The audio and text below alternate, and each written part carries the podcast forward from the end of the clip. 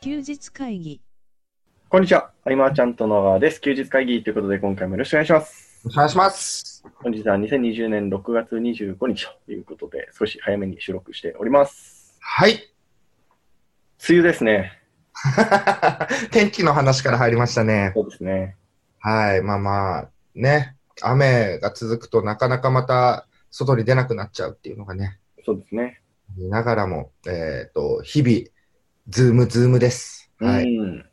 うん。でこのズームで話をするっていうのは、今後も続いていく気がします、してるんですけど、どうどうどう思いますかあ、でも、そうだね。僕らはもう昔からズームでね、はい、そうですやねり。取りはしてるけれども、そのズームで何かこういう、コンタクト取るとか打ち合わせするっていうのは増えてくるよね。間違いなくね。うん、うん。だって便利だもんっていうね。便利ですね。結局なんか、まあ、いろんな代わりのツールとかも出てくる、出てる、出てるところだと思うんですけど、そこに乗り換えるっていう心のハードルめちゃくちゃあるなって、ただユー一ユーザーとして思いますね。そうそう、何にせよこう使い慣れてるものから、もっと例えば便利なね、はい、ものがあったとしても、乗り換えるとなるとっていうハードルはね、そうですね。常にあるね。うーん。だからその新サービス、えっ、と、ここに負けない、よなんだろうな、こう、ここにはないものをうちで開発して作ったってなっても、それだけでユーザーが動くかっていうとね、そういうことでもないとかね。はい。うーん。はい、今日はですよ、はい。質問をね、いただけたので、ありがとうございます。はい、そこからいろいろ広げていきましょうか。はい、えーはい読ませていただきます、えーペンネーム、ハンドルネームが愛さんです。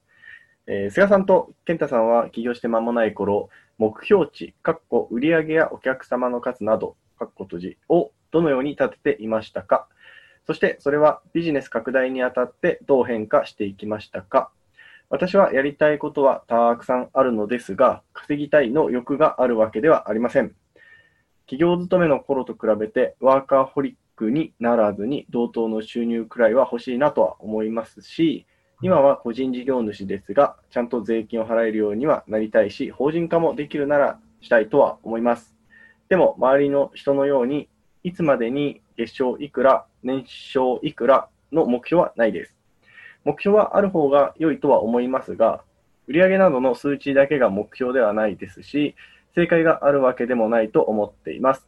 伺いたいのは、お二人が目標をどう考えてきて、どう変わってきたかです。ぜひよろしくお願いいたします。というご質問です。はい、ありがとうございまありがす。とうございます。ぜひね、今後も、あの、ね、一度と言わず、二度、三度質問いただけたらと思います。最初に。よろしくお願いしますはい、はい、目標だって、健太。目標って難しいですよね。うん。僕が気づいたことは、あの、自分で達成できる目標と、人が関与してくる目標って2つあるじゃないですか。うん。うん要は、まあそれこそお客さんの数とか売り上げの目標って、うん自分でどうにもならない部分が関与するじゃないですか。うん。うん。うんその相手の人あっての数字になってくるので、なんかそれ目標もまあいいとは思うんですけど、なんか作業目標として、なんか自分で、自分だけが関関与する目標みたいなのを持った方がやりやすいよなっていうふうには思ってますね。うん。まあ、あの、企業当初のというところで言えば、はい僕はもうリリースするのが精一杯。うん、うんうん、であのいろんな人を、ね、インタビューで巻き込んで、この日にリリースしますって言ってる中で、はいその人たちは本当にあの菅さんは商品を出すのか、出せるのかみたいな、うん、そんな空気感の中で、そのプレッシャーを跳ねのけるためにも、まずは出そうがね、うん、精一杯だったし、もう出すのがね、正直目標になってたりもうん、かな。うんで、その目標っていう部分では、はい例えばこの質問者さんの場合だと、例えば周囲にね、はいえーいくらいくらを目標にしてますみたいな人がいらっしゃるのかもわからないけれなどるほも、ど。これは言わず、言うか言わないかっていう部分もあって、はい言わずに目標はやっぱ持ってたりもしたりすると。そうですね。ねというのも、うん、と例えば想像できなかったり描けない数字っていうのは、はい絶対到達できないというかうん、ある程度こう想像できる金額、目標金額とかで事業規模が決まるというか、はい。そういうのがあるので、やっぱ描けたりするためには目標っていうのは持っておいた方がよくて、うん。その目標をもちろんその金額面だけにしてしまうと、その金額を追うことによる危うさってやっぱあるわそけうでで、すね。そこをね、無理にその顧客に負荷をかけるようなオファーを出すとかね、うん。そうなっちゃって金額到達っていうのは、えーっと、先に、次につながっていかないので、うんうんうん。うん、目標は持った方が良いけれども、うん、だから言わずに目標を持つ、まあ、人数なり、ね、なんかあると、僕はいいんじゃないかなと思っていて、じゃあどんな時にはい数字を僕は公言するかというと、はいえっと例えば販売力向上会議みたいな、ああやって講師ばっと集めて、みんなで、えっと、何人集めようみたいな時の数字は、じゃあ200人にしようとか、うん。なんかそうやってみんなでその数字を到達するために、えー、と盛り上げていくための要素として置いたりとかうん。はすることもあるけど、やっぱ数字掲げる以上ね、プレッシャーはあるというね。そうですね。うん。でも、数字を掲げることによって、そのプレッシャーがあって、あるからこそ、あと一ひなりみたいのが出たりもするっていうのがうね、あっん。たりするので、仲間と何かやるときには、えー掲げることはあるかなという。うん。なんかあのーその僕がた単純に聞いてみたいなと今思ったことが一つあって、うんあの瀬尾さんがそのかま自分の中で掲げている目標に対してのその結果との整合性ってどのぐらいの、なんでしょうね、こう、正しさというかあの、一致するのかなっていうのは気になりますね。っっていうのは、いや僕は、まあ、上にも下にも全然一致しなくて、意味あんのかなって 思うくらい一致しないことが多い多くてあ、やっぱ頑張んなきゃいかない数字はい、ではある。でもその根拠というか、はい例えば、えっと、自分のところに読者さんがどのくらいいて、普段どうこうこうでとか、協力してくれる人が1回紹介してくれたらこうなるか、2回紹介してくれたらどうなるかみたいな、はい。そんなこと考えながらもこのくらいっていううんうんのは出して、最初こそ精度はもうボロボロだったけど、うん。今はそんな近しいところには行ってるんじゃないかなとはうん。うーん。うんでも最初はざっくりどのくらいっていうそのなんだろう判断材料根拠となる材料が少なすぎて、はい。うん、でも実際に蓋を開けてみなきゃってのはもちろんねうん。あるけれどもそのある中でうわこれはってなった時に、えっと、どんな手札を用意しておくかとかね、うん。うん、でも行くはずだと思った数字を、はいうん、出したり人数を出したりとか。うん。でも、なんだかんだその目標を今は、はいえっ、と、金額というよりやっぱことに置くっていうのかな。はい目標をことに置いて金額がついてくる方が、うんやっててなんか、気持ちも楽だし、没頭できるしっていうのがうある。ん。うん。こうこうこういう企画をして、こういうのをリリースするんだとか、はいなんか、えっと、ね、クラブをもっとこう、支部を増やしていって、こうしていくんだとかいう目標をことにおいてって金額が後からついてくるとか、うん。目標っていうのを、えーこれ別に公言するわけでもなく、はいえっと、今月はもう人との時間に置こうとか、うん。うん。そういうふうな目標はね、作ったりとか、うん。えっと、いっぱいある目標。うんちっちゃい目標から、そうそうそうそう。ただ5年後にとかいうのはね、なんかそういうのあんまなかったりする。ああ、そうですね。だから描けてる人に、はい。すごく惹かれる自分がいたりもする。いやー、惹かれますね。うん。あとはなんか、こう、昔だったら教材リリースとかは、はいえっ、と、じゃあそれでいくらいこうとかいうよりも、ASP で1位を取ってみたいとか、ああ。そうなった時にはどのくらいの額で何をどうしていけばそこに到達できるかみたいなのはねあったりするけどなやるっぱほど目。標はことに置いた方が僕はすっきりいけるなっていうのがうんうんうん。うーんそれ、どうなんですかね、こうじゃあ、例えば、これから始めるよっていう人に、こう、どうお伝えしていこうかなっていうのを考えると、なかなか難しいですよね。そうだね。金額目標。ね、よく、はいね、10万円とかね、100万円とかね、はい。いうのもあるけど、まあ、それはそれで、何の目標もないよりはあった方がいいのかもわかんないね。うねん。うん。実か際ら逆算してどうしていくとか、そうですね。うん、そこから見えてくる手札とかがね、できてくるかもしれないけど、ただその金額を追いす、金額一辺倒になった時の、はい無理なセールスとかはね、うん。本当にこう、す未来の自分の首を絞めるっていうのは、たくさんいろんな人も見てきたし、うん。もう過去に、えっ、と、なんとかこの数字をっていうのをやった時には、はいちょっと後悔してる、うん。うんそうそうそう、そんなのあったんでね、そこだけ注意していけば、その金額目標を人に言うでもなく、自分の中ではいあれ持っとく。で、その金描ける、ね、数字が大きくなればなるほど、本当、事業規模が大きくなってくるというか、うん。うん。うん。まあ構築できる事業規模はもう大体それで決まってくるので、はい。全くその1億円という数字に対して、そういうのが描けないとなると、もう間違いなくその数字はいかない。うん。うん。なのでね、そういうのは徐々に徐々に自分の中で、えー広げていくば、えっ、と、ね、この質問さしてくださった方、えっ、と、はい法人化もしてっていうところをね、少しは目い標にも入ってるってことなので、うん。そしたら数字もね、ある程度はってなると、うん。自分の中で掲げてみるのもいいんじゃないかと。はい。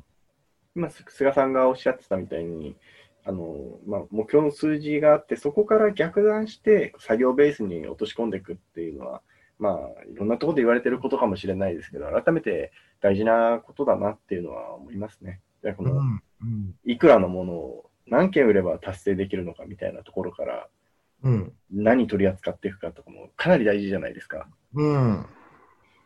そういうのをね、えー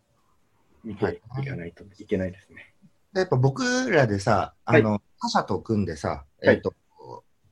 なんかプロモーション、広告費、いドンとかけてやるっていう時はね、はいそれなりのその目標数値っていうものをみんなでシェアしていかないととかね、はいうんまあ必然と出てきたりとか、まあ、状況にもね、よるけれども、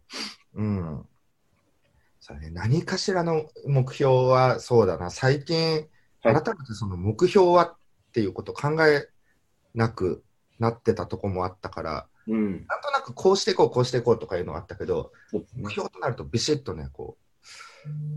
う、うん、年末年始に決めて忘れちゃうっていう。あるあるです ね。いやあのーまあ、結構ちょっと前からその、なんでしょう、1週間に1回ぐらいこう目標を振り返る時間を取ってるんですけど、うん1ヶ月前に書いてること忘れますもんね。その年始の目標はなぜ続かないのかみたいな記事見るたんびにちょっと心が痛くなることを繰り返して、はいね、20年ぐらい経つわけで。まあ、でもその多分目標を立っててその、要は振り返ることにやっぱり価値があるなって僕は感じてるんですけど、うん。でそれこそこう繰り返していくうちに、大体自分がこう1ヶ月間にできる、なんでしょうね、ボリュームというか、キャパシティみたいなのって自分の中で大体分かってくるので、そうなってくると、月ごとの目標の精度っていうのは、僕は多少は上がってきたなって思いますね。ああ、なるほど。そういう短いスパンでね、なんか、でくっていうのもいいね。うん、確かにこう、でもそういうふうにでもしないと、はいなかなかこう、振り返ってっていう時間をね、持たないそうですね。ね。なんでやってて驚くんですけど、あのタイミングによっては1ヶ月で驚きの変化みたいな、あの目標からうんぐるりと変わってるみたいな、結構ありますね。だね。あとはね、まあ、目標からは少しそれるけれども、はいあの人付き合いというのかな。はい。その辺は、僕はこう、一人一人と喋っなるべく話をして、はいその人のこう武器となるものとか、うん良さとか、うんえーそういうところをどんどん発掘していきながらも、こう、なんかいろいろ物事を提案したりっていうのをしてるけれども、はい。それとはセットで、はいえっとネガティブな相談っていうのもやっぱり増えてくるんだようね。ーん人である以上。はい。うん。だね、そこが増えた時に、僕、意外とそういう体制も強い方なんだけれども、はい。うんと、時々ね、なんかすごく僕自身が言葉を飲み込んで我慢してる時もあったりする。うーん。うん。なんだろうな。えっと、もう感情面とかでもしっかり寄り添いたいっていう、もちろんあるんだけれども、はい。感情面を切り離さないと、やっぱ処理しきれないことも人にはあるなというか、うーん。皆さんがそういうレベルになるよっぽどですよ、それは。 ね、あるんだよね。うん、でも、例えば、はいとその相談してくれる方の、えーじゃあこうしてきますってなった時に、はい。えー全くそれをしなかったりなんなりって、もうその人自身の問題だったりもするけど、うんあともっと広く言うと、まあ、気持ちの変化は尊重する以外にはないっていうのは、僕の中で決めてるはいこ。とだったり、まあ、であと誰もが自分自身の人生生きてるし、そうですね。えー選択決断の自由はもちろんあると。うん。この前提に立ち返ると何でも許容できたりもうん。あるとか、だから自分の中で、あれこれどう考えてもってなった時には、はい今みたいな言葉を思い出したりして、はい。一回自分の感情と切り離して、うん。あの処理するなんてこともね、うん。ああるとか。うん。あと、きっとその方と僕とははい、役割が違うみたいな感じで割り切るときもある。なんうか、んなるほどですね。うん。でも、この割り切り方を知っておくってのもね、結構大事なことかもよという。 うん。例えば、ネガティブなこう、ね、相談がバーっと続いたときに、はい。持ってかれてしまうっていう、引っ張られてしまうっていう方もあるでしょうね。ね、あると思うし、うん。でもそこを踏まえて、まあ、いろんな相談を受けていく中で、そのネガティブなことを共有して乗り越えていくと、うん、なんかね、より強い絆じゃないけれどもね、うん。そういうのがあったりするので、うんと、なんだろうな、こう、対話って、うんと、すべてが楽しいことばっかりではないけど、うん。うん、持ってき方次第ではでも全部いい方向には行くのかななんてね、うん。うん、最近はそんなことをねまあでも最近に限ったことじゃないな毎年 かうん毎年あるかなうんそうそうそんなことを考えながらもね、うん、ちょっとね目標とは話違うんだけれどもなんかこういうふうな大事な要素をね覚えておくと皆さんコミュニケーションを取っていく中でとか、クライアントさん迎えていく中で、パートナーシップ、うん、何にでもね、えー活用できるんじゃないかなと思います。はい。うん難しいですよね。そのまあ、単なる相談事のほかに、クライアントさんから相談をもらったときに、やっぱりついつい自分の意見を言いたくなっちゃうので、うんうんうんうん。その、なんていうのさじ加減というか、難しいなと思います。そうなんだよ。その、例えば、さ、はい。えっと、もう結論、もう完全な否定しようもない答えがあるとして、はい。あの、例えば言い訳してたらいつまでたっても前に進めないよって言ったら、もうおっしゃる通りですみたいになるけれども、はい。でもその言い訳してしまうところを一旦許容するみたいなはい。ところじゃないとね、話が進まなかったりとかね、うん。するのでね、一回こう、どんと受け止めるみたいな。うんその受け止める際に、えーなんかちょっと理不尽なことが続くときは、うんあの、こう、飲み込む法則を活用するみたいなね。うん。うん。でもね、そうして、まあ、5年、10年続いてきた、続いている、もう友人っていうのかな、そういうのもいるわけでね。うん。そうそうそう。僕もまだまだ、えっと、修行しなきゃなって、 思いますね。ほんうん。うん。そうそう。はい。はい。どうでしょう今日はその目標の 話と、はい。あと、そのね、コミュニケーションとかね、なんかはいそういうところの部分で、ちょっと使えそうな、僕の実体験ですけれども、はい。はい、お伝えさせていただきました。はい。が、はい。が、あの、質問はね、本当質問があるからこそ、こういう話ができるので、そうです ね。今回この質問をいただいていなかったら、喋ることがないなということでね。あの収録前にね、はいん何十分か喋ってるんだけどね、はい 本番となるとね、そうですね。はい、えー休日会議ではご意見、ご感想、ご質問お待ちしておりますので、LINE の方からご連絡いただければ嬉しいなと思います。はい、